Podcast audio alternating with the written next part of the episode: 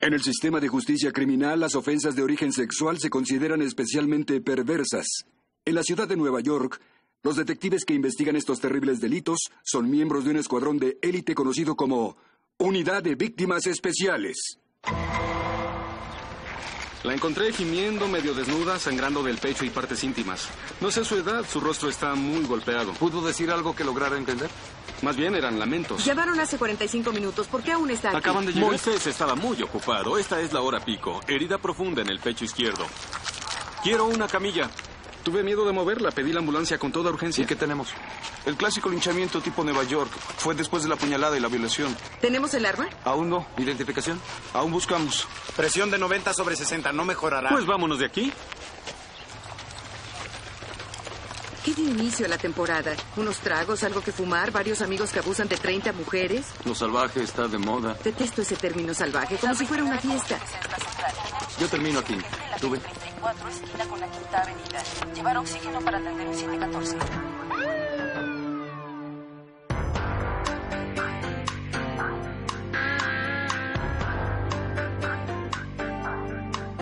Con las actuaciones de Christopher Meloni, Mariska Hargitay, Richard Belzer, Stephanie March, Ice-T y Dan Florek.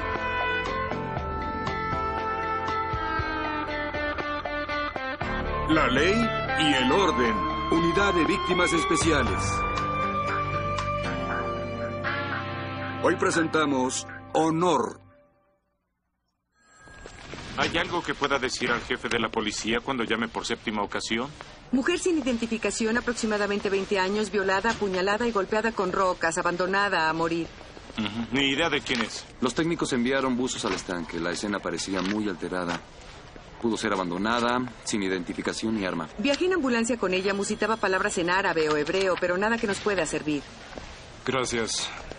Era el hospital, tienen fotografías para nosotros. Le pusieron cuatro unidades de sangre, no saben si sobrevivirá. ¿Y el equipo de violación? Encontraron vellos, semen, heridas y también sangre de un himen recién perforado. Era virgen. ¿Saben lo que me dijo el jefe en la última conversación? Es hora de trabajar, amigos. Llamen a cada distrito, tránsito o estación de servicio, pregunten si hay desaparecidos y hablen con el capitán del distrito del parque, averigüen si hay algún problema adicional que debamos saber. Pero se los advierto, ese tipo es un cretino de primera. En 30 años no ha habido delitos como ese. Hoy fue diferente. Hoy fue algo anormal, por eso vine. Lo único que preguntamos es que si ha detectado alguna actividad especial en sus radares, como la cacería después del desfile de Portofino. Otra anomalía. Sí, tenemos incidentes con frecuencia, pero no hay bandas. No en mi parque. Capitán, solo una pregunta más. Llámeme. Hay personas que esperan.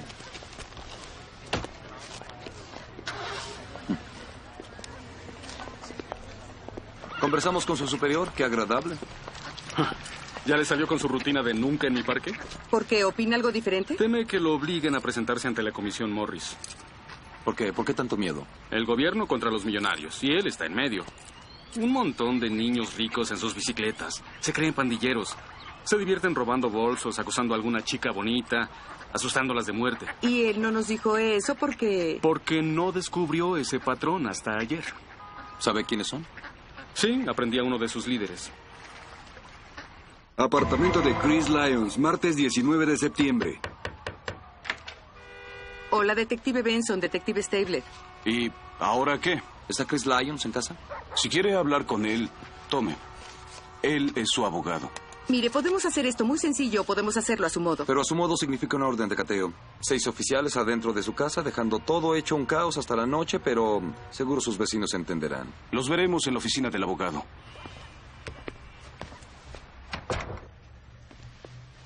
¿Hay alguna razón para que acosen a mi cliente? Sí, su cliente fue arrestado la semana pasada por amenazar a una señora que paseaba a su bebé en una carriola. Era una preciosidad.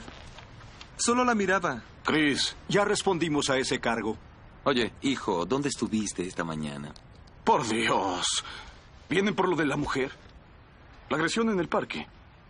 ¿Cómo se atreven a acusar a mi hijo? David. No estuve ahí. Estuvo en casa. Toda la noche. Y no digas más. Preferiríamos que hablara él. Pero nosotros no. Tiene 15 años. Oye, amigo, ¿por qué no hablas por ti? ¿O no tienes lo necesario para hacerlo?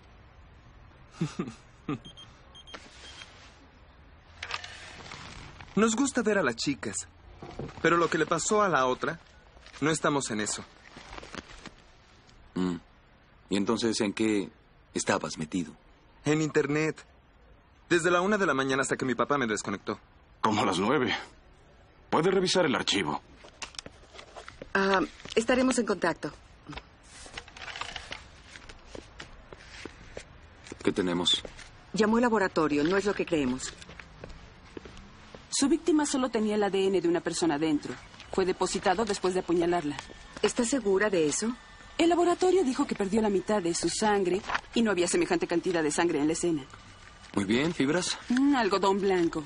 Estaban en la sangre, en su ropa, sus piernas y genitales significaba que no llevaba pantalón.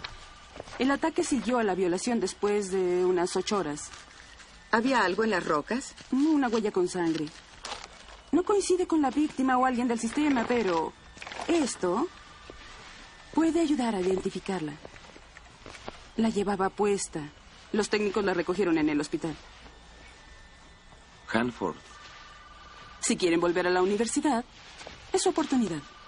Universidad Hanford, miércoles 20 de septiembre. ¿Alguna de estas? No, no, no, no. Creemos que proviene del Medio Oriente, tal vez Israel. Espere, espere. Eliot, mira esto. Amir. Amir, Nafisa 23, Escuela de Ajá. Periodismo, apartado postal. Esa zona parece ser de East Village. Es de Afganistán. En caso de emergencia, notificar a Dayut Tarsi, East Village. Enviemos por fax la fotografía para Monch. Señor Tarsi. Ah, él ya no vive aquí. ¿Qué se le ofrece? ¿Quién es usted? David Hamud. ¿Su identificación?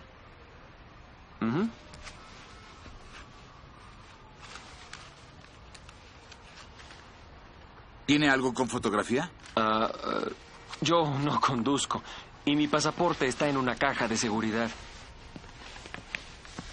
¿Ha visto a esta mujer? No, ¿quién es? ¿Hace cuánto que vive aquí? Llegué la semana pasada. ¿Sabe dónde está el señor Tarsi? Le diría quién es el encargado si supiera. Tengo un lavabo tapado con su nombre. ¿Se lastimó al tratar de repararlo? Sí, precisamente. Eh, disculpen, si me permiten, tengo un compromiso. Pero volveré por la noche si desean hablar.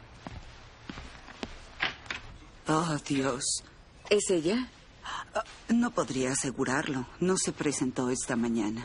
¿Suele faltar? He tenido a Anafis en diferentes secciones cada semestre. Jamás faltó a una clase. Profesora, ¿alguna vez habló personalmente Ah, con ella? Continuamente. No acababa de creer en la libertad de prensa que hay aquí. El gobierno de Talibán en Afganistán controla los medios, como controlan a la mujer. ¿Vino para escapar? A menos que haya huido de su país, sus padres también deben estar aquí. Las mujeres afganas no pueden salir solas de sus casas. ¿Tenía amigos en la escuela? Annette Fleming. Eran inseparables.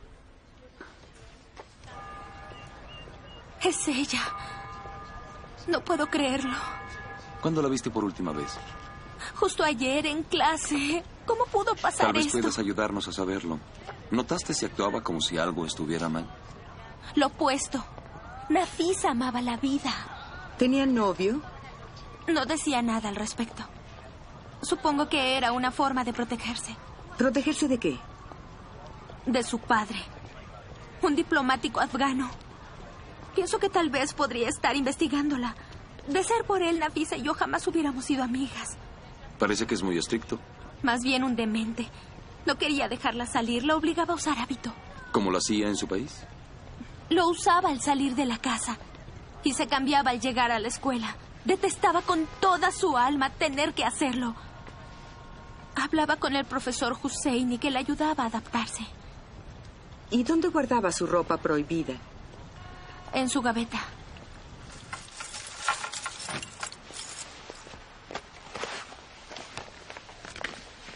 Debe firmar esto. Sí.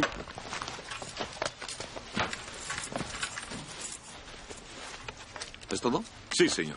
Gracias por todo. ¿Imaginas lo que haría Morín si le prohibieras usar vaqueros? Prefiero ni pensarlo. ¿Novio? Podría ser. Ah. Su dirección, lado oeste. Apartamento de los Amir, miércoles 20 de septiembre. Esta joven fue encontrada en el parque, la reconoce. Ella es nuestra hija. Está en cuidados intensivos en el monte Sinaí. ¿Está muerta? De hecho, está en un estado muy grave, pero todavía está con vida. Nafisa no comprendió su lugar. Eligió el trabajo de un hombre. Dio la espalda a sus tradiciones, a su familia. Aún tenemos un hijo, Jalil. Pero ella ya murió. Señor, su hija fue golpeada y violada. Es Sina. ¿Zina? Ella durmió con un hombre que no era su esposo. ¿Reconoce a este hombre? No, Su hijo está... no está aquí. Por favor. Mi esposa y yo sufrimos la agonía de que haya elegido esa vida. Preferimos estar solos con nuestro dolor. ¿Qué? ¿Fue su culpa que la violaran? Trajo vergüenza y deshonra a su familia, degüellan a las mujeres por eso en su país. Mi primera esposa me deshonró y aún le pago pensión. Miren lo que encontramos en su bolso. ¿Será el novio? Sospechoso. Bueno, aquí estamos con la comunidad diplomática. ¿Alguien sabe lo que hace el padre para los afganos? Solo que está con la embajada. Quiero un informe específico, por favor. Si está cubierto con inmunidad y no les ofrecemos nada más que el estado de su hija, el gobierno se nos echará encima.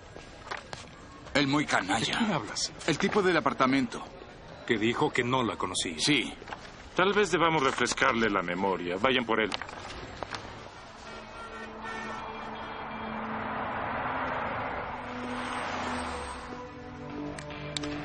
Listos. Viene como a media calle.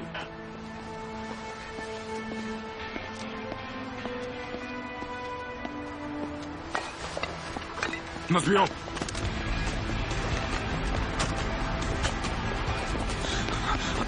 Hola, ¿cómo estás?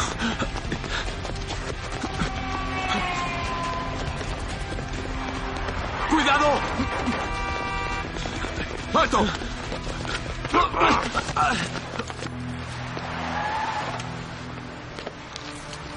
Buena tacleada. No la encontrarán. Jamás les diré dónde está. ¿Me escucharon? Jamás les diré dónde está. ¿A quiénes? Jamás la encontrarán. Ya la encontramos. Tiene derecho a permanecer callado. Todo cuanto diga podrá ser usado en su contra ante una corte legal. Tiene derecho a un abogado. Nombre Dayud Tarsi, 33 años, sin antecedentes. Migración informa que llegó aquí en el 88, solo, sin familia. Se convirtió en ciudadano en 93. ¿A qué se dedica? Tiene su propio negocio de exportaciones, telas. No den información a los diarios hasta estar seguros de que es culpable.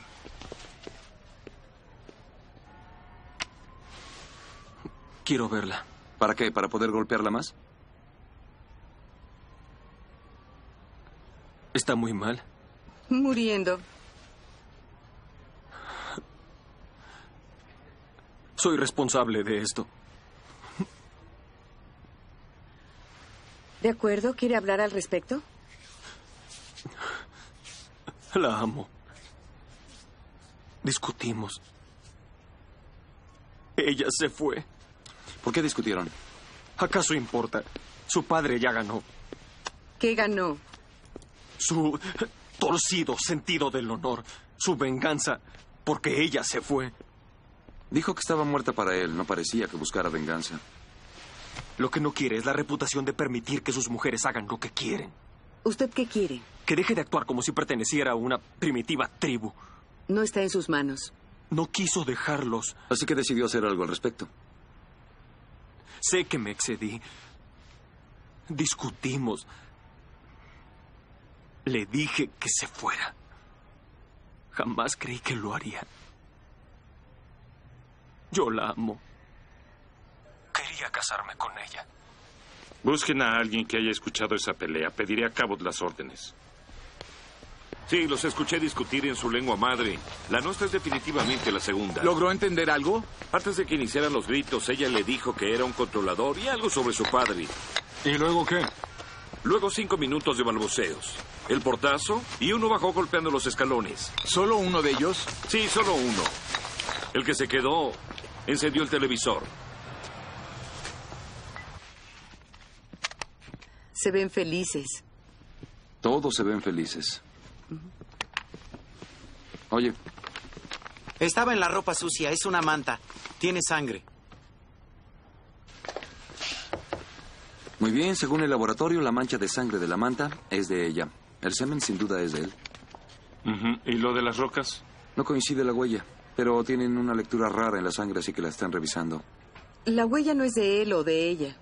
Aún sin la sangre de las rocas. Es su semen. Sangre en sus mantas. No hay problema.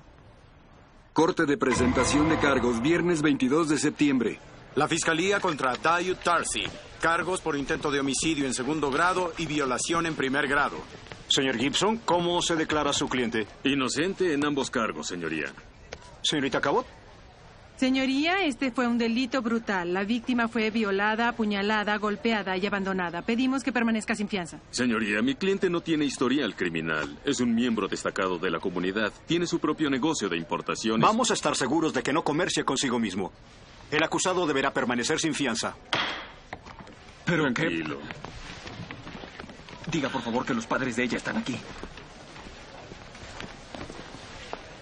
Me pide que les diga que los padres de ella vinieron. Ya lo noté. También quiere que les diga que presentará una prueba con el detector de mentiras en contra de mi consejo. Nuestro analista. Sí. Lo arreglaré. Es un hombre, Dayud Tarsi. Sí. ¿Nació usted en Líbano? No. ¿Nació en Afganistán? Sí. ¿Usted violó a Nafisa Amir? No. Sus padres estaban en la corte. Afganistán. Qué extraña forma de mostrar indiferencia. ¿Vive ahora en los Estados Unidos? Sí. ¿Usted apuñaló a Nafisa Amir? No. ¿Cómo le fue? Pasó. ¿O pudo con él? No sería la primera persona que engaña a la caja. Pues si engañó a la caja, engañará al jurado. Tal vez si dice la verdad. Si le propuso matrimonio a Nafisa, debe haber alguien más que sabía de la relación. Ni siquiera se atrevió a decírselo a su mejor amiga por miedo a cómo reaccionaría su familia. El profesor de Hanford es especialista en Medio Oriente, era asesor de Nafisa en cuanto a su adaptación a Norteamérica. Íbamos a hablar con él hasta que creímos que Tarsi confesaría. Vamos a ver si su profesor puede decirnos por qué su amor tiene que ser tan secreto. Nafisa Amir vino a pedirle ayuda. Muchos alumnos de esa parte del mundo lo hacen. Ayudarles a asimilar. Ya es difícil para un hombre, es mucho más difícil para la mujer. ¿Por qué? Se sienten tentadas por todo aquello que no pueden hacer en casa. Bajo el régimen talibán significa casi cualquier cosa. Tener trabajo, ir a la escuela. Dejar la casa sola o sin llevar hasta el último centímetro del cuerpo cubierto será despreciada como una apestada. ¿Y su familia? Creí que llevaban años aquí. La familia de Nafisa, como todos los diplomáticos afganos de Naciones Unidas, son representantes del viejo gobierno. Tratan a las mujeres como un poco menos que esclavos sirvientes. Cuando el talibán tomó el mando, enviaron a las mujeres a un virtual arresto domiciliario y no hay nada en el Corán que les autorice a hacer eso. Dígale eso a los pillos. Ah, sería como dejar que la milicia gobernara este país. Por eso Naciones Unidas no los reconoce. Sería muy peligroso para la familia de Nafisa intentar volver a casa. Así que el padre de Nafisa no es talibán. Tal vez sea más que un talibán. El que no vista sus colores no significa que no esté con ellos. Nafisa tuvo que elegir entre su familia y su futuro. Quería vivir como una mujer moderna. Tenía que dejar la casa de sus padres para hacerlo. ¿Hay alguna razón por la que quisiera ocultarse de su familia? Si intentara hacer algo así en Afganistán, allá las mujeres son asesinadas por menos. Por mucho menos.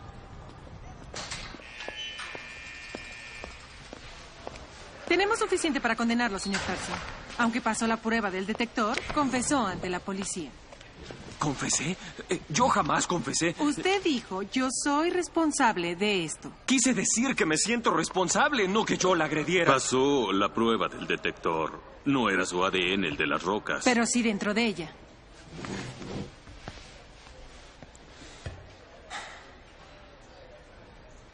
Somos de la misma región de Afganistán, cerca de Kabul. Le ayudé a conseguir un apartamento. Quería ayudarla a encontrarse. ¿Qué es lo que ella buscaba?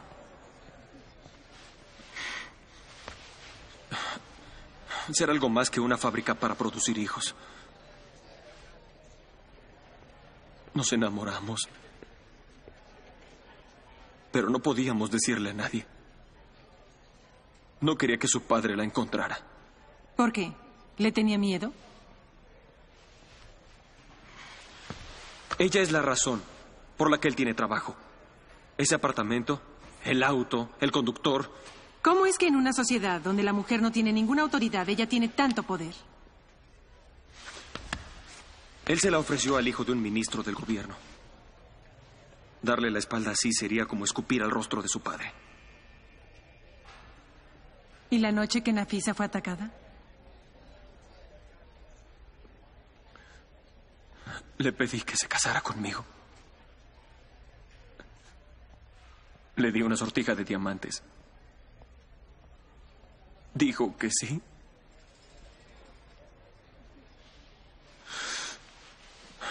Ella era virgen. La obligó. No. Ella no se negó. Pero no debí presionarla. Y entonces se marchó. Dijo que yo trataba de dominarla. Me arrojó la sortija al rostro y antes de que pudiera detenerla ya se había marchado. Debí tratar de detenerla. ¿Por qué las mentiras? Ve esto. Fue por un policía. ¿Cuál policía? Fue a buscar a Nafisa. Tenía una insignia dorada. Sé que el padre de Nafisa lo envió.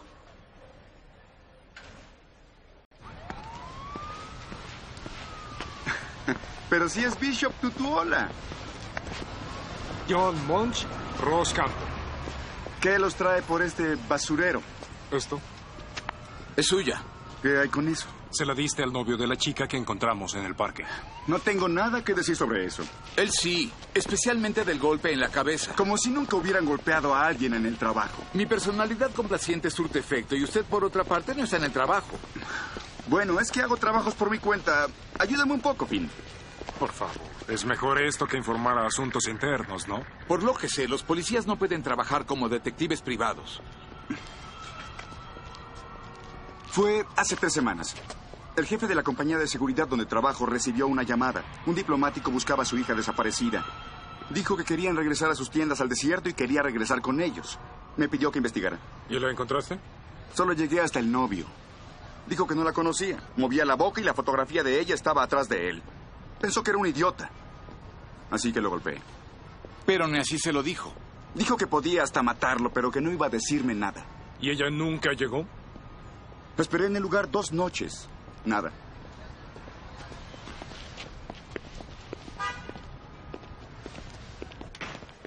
Informe de laboratorio. ¿Sí? Hay un problema. Había dos tipos de ADN en las rocas. Uno era de Nafisa y el otro no de Tarsi. Si no es de él, ¿de quién es? Por eso analizaron de nuevo todo. El laboratorio dice que ambos tienen las mismas características. Significa que fue un miembro de la familia. ¿Algo más que ignoremos de estas personas? El Departamento de Estado tiene anotado al padre como adjunto. Rango diplomático. Jalil Amir acaba de cumplir 21, se graduó de la universidad. ¿Aún vive con sus padres? Sí, así es. Pero no es estudiante. ¿Hola? Su inmunidad expiró el día que cumplió 21. Gracias. Ella acaba de morir.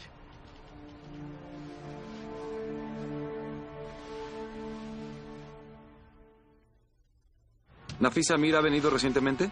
Sí, estuvo aquí el martes por la noche. ¿A qué hora? Como a las 7. La mujer baja del taxi y trata de escabullirse. Yo no sabía que era Nafisa. No traía puesto el disfraz. ¿Le dijo algo? Estaba llorando. Sé que es de la familia, así que la dejé pasar. ¿La vio cuando se fue? No, pero pudo haberlo hecho. Yo me voy a las 11. Pregúntele al de la noche. ¿Alguien más de la familia que la haya visto entrar? Su hermano también. Khalil, el maldito me trata como si fuera su esclavo. ¿A qué hora fue eso? A las ocho. Llama y me ordena que lleve el carrito de compras arriba. ¿Y lo hizo? ¿Qué cosa? No me ha dado una propina en cuatro años. Le dije que no podía dejar la puerta, que bajara por él. ¿Sabe para qué lo quería? Mm, Lo que haya sido, no pasó por esta puerta. Debió llevarlo a su auto en la cochera. Les dije que nos dejaran en paz. Señor, su hija acaba de morir y ni siquiera le importa. Sale. Váyanse. ¿Dónde está su hijo? Salgan. Sabemos que Nafisa estuvo aquí la noche del ataque. El portero la vio entrar y nadie la vio salir. Porque su hijo bajó hasta la cochera y la abandonó en el parque. ¿Usted miraba mientras le atravesaba el corazón? Era una mujerzuela, como usted.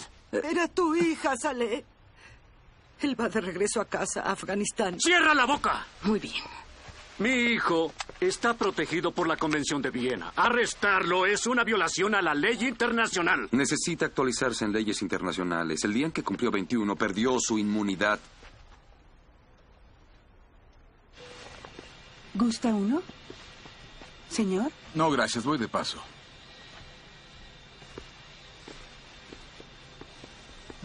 Jalil Amir. Me siento orgulloso de lo que hice. Ella merecía morir. ¿Le parece gracioso? Jalil Amir está bajo arresto por el asesinato de Nafisa Amir. Tiene derecho a guardar silencio. ¿Creen que pueden arrestarme? Mi padre me enviará en el próximo vuelo a casa. Tal vez necesite a Monche en el juicio. ¿Esperas problemas? El hijo de un diplomático espera un juicio muy pesado.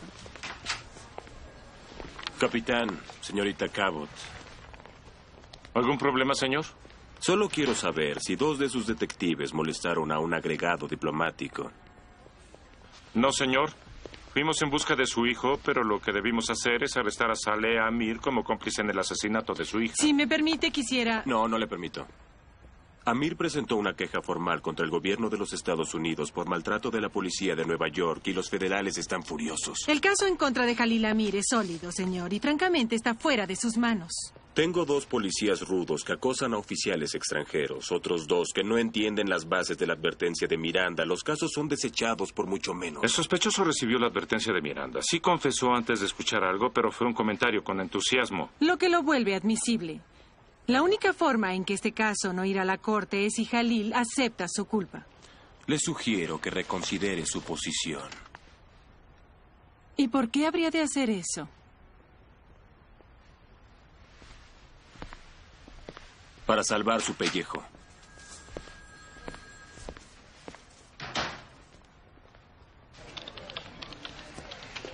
Necesito el informe del encuentro que tuvieron con Saleh Amir ahora. ¿Lo estoy limpiando ahora mismo? No es una metáfora, ahora es ahora. Vaya, ¿a quién está presionando? El comisionado. Saleh Amir dijo al Departamento de Estado que ustedes violaron el artículo 30 de la Convención de Viena porque lo acosaron por su hijo. No fue así. Si esto hubiera sucedido en su país, Jalil hubiera estado tres meses en prisión. Y le habrían dado una medalla. Bueno, pues los afganos están jugando rudo. Oficina del juez Ridenauer, jueves 26 de octubre. No le leyeron sus derechos. Fue una exclamación de gozo. Todos los pasajeros son testigos. Tranquila, señorita Cabot. No voy a penalizar a la policía por hacer su trabajo. La confesión del señor Amir fue una exclamación gozosa y se acabó. En ese caso, señoría, mi cliente cambia su declaración. A inocente por enfermedad mental o defecto. No puede ser. Mi cliente no sabía que lo que hacía era malo al matar a su hermana. La ignorancia de la ley no es una defensa afirmativa. Le dijo a la policía que estaba orgulloso de lo que hizo. ¿Eso le parece cuerdo? Señoría, es obvio lo que hace. No puede ocultarse atrás de la cuarta enmienda, así que ahora es locura. Y si lo ignoro, lo conseguirá en apelación. Ordeno que el señor Amir sea examinado por un psiquiatra. Correccional de Isla Rikers, viernes 27 de octubre. ¿Tiene pesadillas por Nafisa? El Corán dice que la vergüenza de Nafisa ante Dios es suya, pero no puede pasar a usted hasta que ella no enfrente las consecuencias sola. ¿Tuvo Abraham alternativa cuando Dios le obligó a matar a su propio hijo?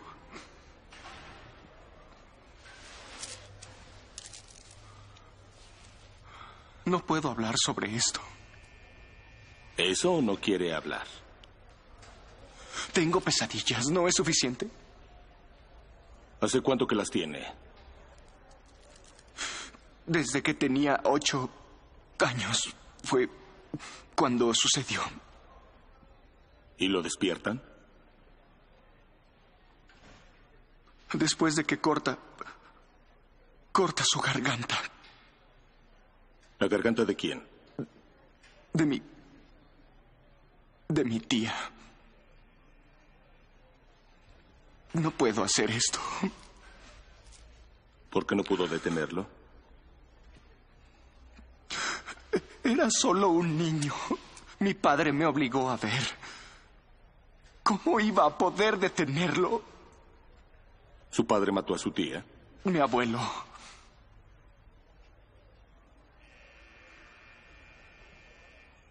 Su abuelo mató a su tía porque ella engañó a su esposo. Khalil solo obedecía las reglas. Está pervirtiendo la Sagrada Escritura para justificar un crimen. Eso le enseñaron. Su rito de pasar a la hombría, al honor. ¿No sabía que lo que hacía estaba mal?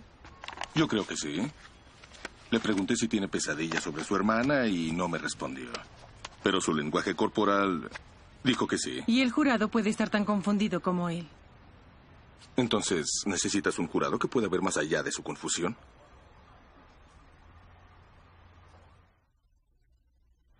Señora Weinberger, ¿le es difícil encontrar a un acusado del Medio Oriente inocente? Por supuesto que no. Gracias. Señor Post. Es lo más prudente.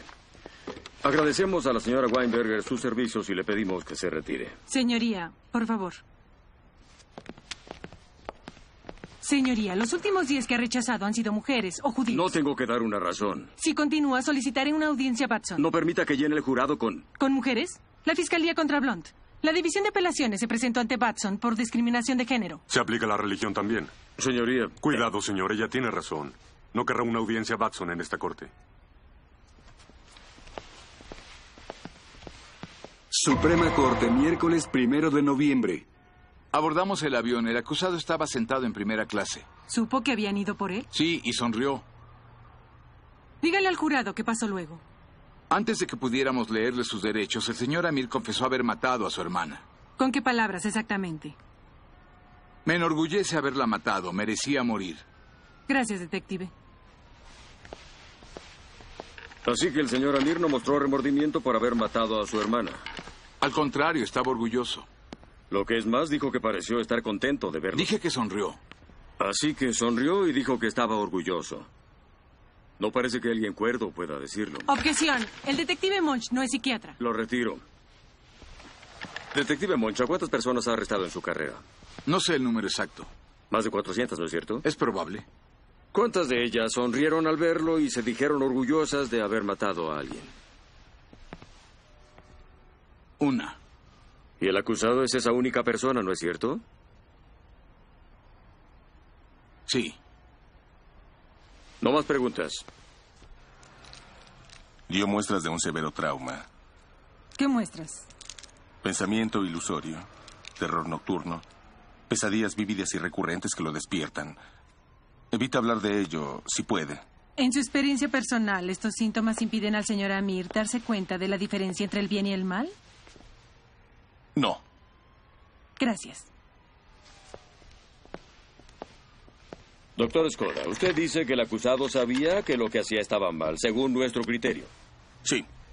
Pero si yo despierto a la mitad de la noche y escucho un ruido, tomo mi arma y mato a un intruso en mi casa, Sé que matar es malo, pero hice lo que tenía que hacer con el fin de salvar a mi familia de un daño. ¿En qué es diferente eso de lo que hizo el acusado? Objeción. Es Muestra irrelevante. el estado mental del acusado, señoría. Si fuera defensa personal, pero es un caso de Y demencia. esta pregunta va directamente a lo que estaba en la mente de mi cliente. ¿La autorizó? Puede responder la pregunta. La hermana de Jalil no amenazaba con matarlo. Pero Jalil pensó que las acciones de su hermana amenazaban con destruir su vida y la vida de sus futuros hijos, ¿no es cierto, doctor? No es una comparación válida. Por favor, responda a la pregunta, doctor. ¿No es cierto que mi cliente creía que las acciones de su hermana amenazaban la vida de su familia? Es posible. No puedo decir con seguridad lo que pensaba. Exacto. Gracias, doctor. En el Deuteronomio, la Biblia dice que si un hombre encuentra a una virgen en un pueblo y duerme con ella, se debe lapidar a ambos. Pero matar por honor no se relaciona con la religión. No, el Corán dice que todos los humanos son iguales. Es por las familias y el honor que se determina el lugar en la sociedad. Entonces, si un hombre piensa que una mujer de su familia es sexualmente promiscua, ella tiene por qué temer por su vida. Sí, pero países como Jordania y Egipto tratan de hacer que el asesinato por honor sea tan grave como cualquier otro homicidio, con las mismas penas. Gracias, profesor. Profesor Husseini, el asesinato por honor es arte de una cultura antigua, ¿no? Sí. Parte del mosaico cultural que existía antes de la sociedad moderna. Sí. Y si se es educado en las tradiciones de esa vieja cultura, ¿qué pensaría usted que le pasaría a una familia sin honor? Los hombres perderían el empleo. Los niños se convertirían en proscritos. La familia sería despreciada y burlada sin oportunidad de alcanzar el éxito hasta que el honor se restableciera. Y para un hombre significa controlar a sus mujeres. Sí. ¿No es cierto que el año pasado tres de cada cuatro homicidios en la franja de Gaza y el Banco Oeste fueron por honor? Sí, pero los palestinos... Ah. No es cierto, profesor, que la única forma que tienen estos países para proteger a las mujeres de sus propias familias es metiéndolas a la cárcel. Ponerlas bajo custodia, sí. Y no es correcto, profesor, que en esta costumbre bárbara, mientras más brutal sea el asesinato, mayor es el honor que recibe la familia. Sí. Así que es razonable que, habiendo crecido en el mundo en el que creció mi cliente, haya aceptado la muerte por honor como algo necesario para la supervivencia. Ah, pues podrá haberla aceptado, pero difícilmente es algo razonable. Tuve que restablecer el honor de mi familia. No hubiéramos sobrevivido a la vergüenza. Tuvo tiempo para pensarlo. ¿Cambiaría algo de lo que pasó si pudiera? Cambiaría lo que Nafisa nos hizo. Gracias. Mató a su hermana porque estuvo con un hombre. Su matrimonio estaba arreglado. Estar con otro hombre no era una decisión que pudiera tomar. Cuando dejó el cuerpo de su hermana en el parque, ¿por qué la dejó medio desnuda? Para avergonzarla, como ella lo hizo. ¿Y las rocas? Es lo que le hacemos a las mujerzuelas en mi país. ¿Y le enorgullece lo que hizo? Sí. Entonces, señora Amir, ¿por qué escapó?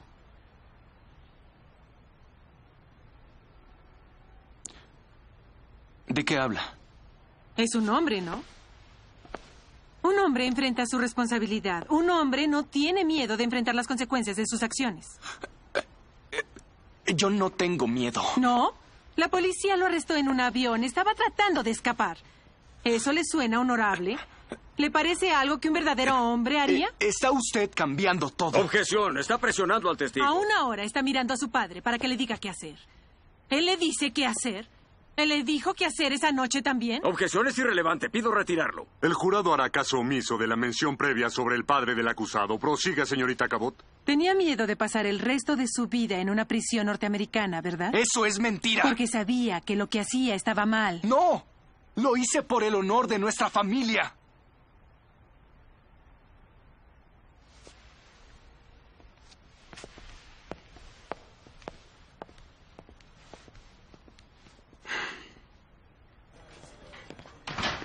Temo que el jurado crea el número de Jalil. Cualquiera que mate a su propia hermana tiene que saber que está haciendo lo correcto.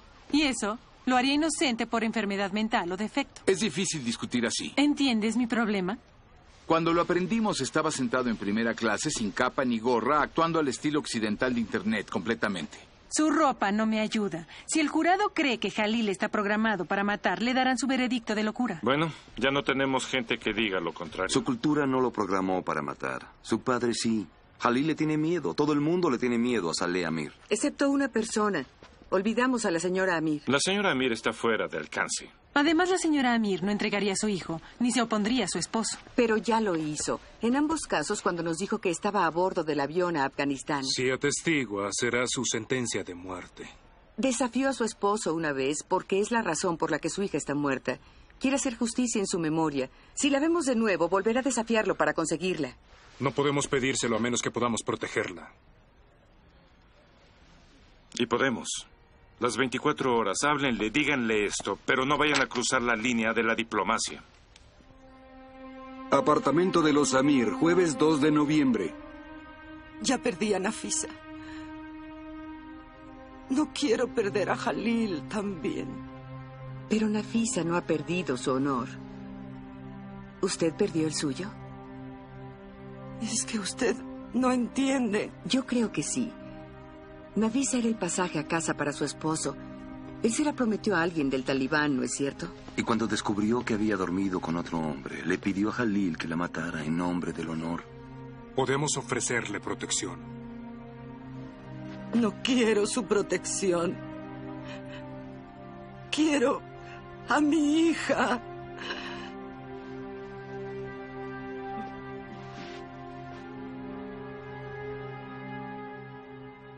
Nafisa vino a casa para estar con nosotros.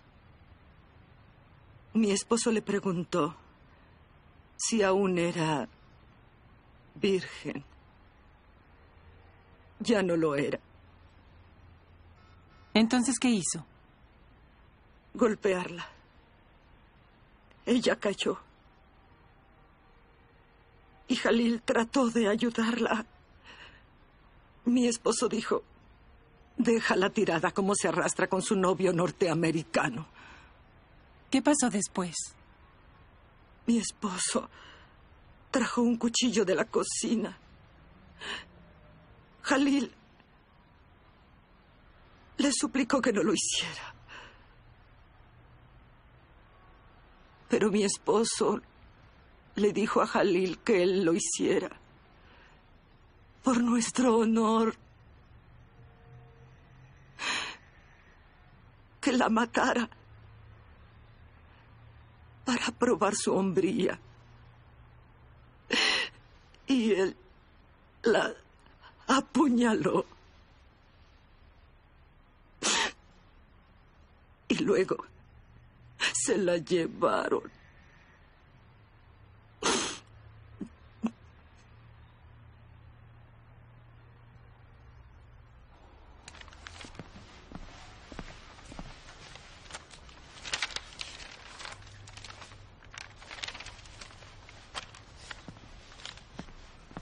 ¿El jurado ha alcanzado un veredicto? Así es, señoría.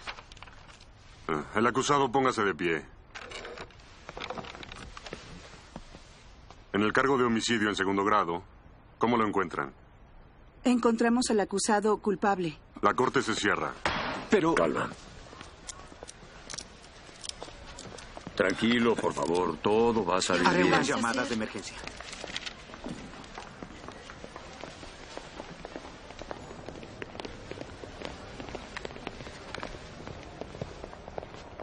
Capitán, Khalil fue condenado por homicidio 2. Gracias. Sabe, Saleh Amir no se perdió un segundo del juicio hasta hoy. Ajá. Pensé que querría escuchar el veredicto. Se fue. ¿Sale Amir? Se fue anoche en una limusina con tanto equipaje que parecía que era para siempre. ¿Iba la esposa? No iba con él. Tiene que abrirnos ya.